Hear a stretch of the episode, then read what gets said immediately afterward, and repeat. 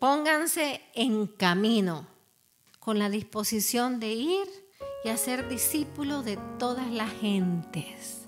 También Juan Pablo nos dijo que para esto nos hacía falta tener, fíjense qué palabra utilizó, el entusiasmo de los primeros cristianos.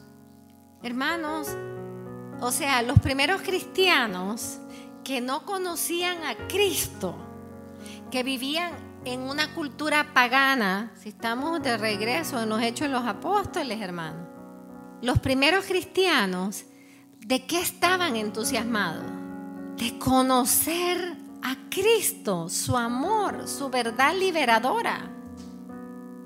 Estaban entusiasmados incluso de dar la vida por Él, porque no hay nada más entusiasmante que amar a Cristo, que conocer a Cristo y dar la vida por Cristo en el martirio diario, incluso en contra de ti mismo.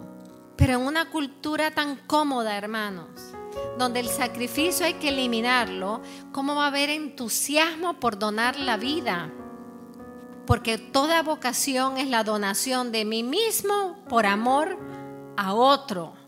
No hay generosidad porque no me quiero salir de mi mundito donde yo estoy arrullado, arrullada y tengo creado y aún rezo y voy al Santísimo. Eso no tiene nada que ver.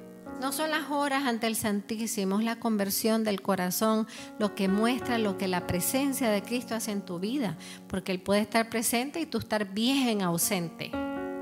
Por eso Él dice, pónganse en camino pero para ser discípulos y para ser discípulos a toda la gente tienen que tener el entusiasmo de los primeros cristianos.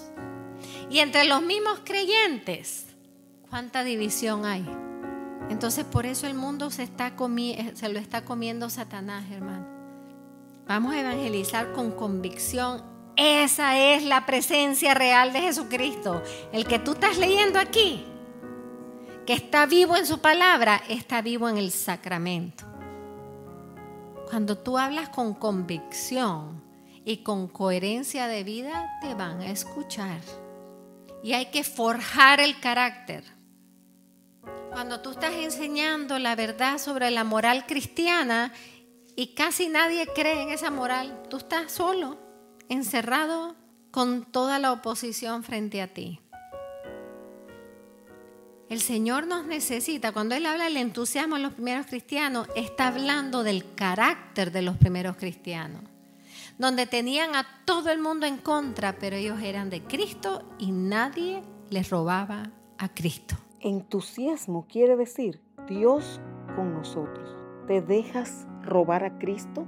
¿Estás viviendo su amor y su entrega a ti cada día? ¿Y se te nota? Porque como dice Madre, no hay nada más entusiasmante que dar la vida por Cristo. Ese que dio la vida por ti.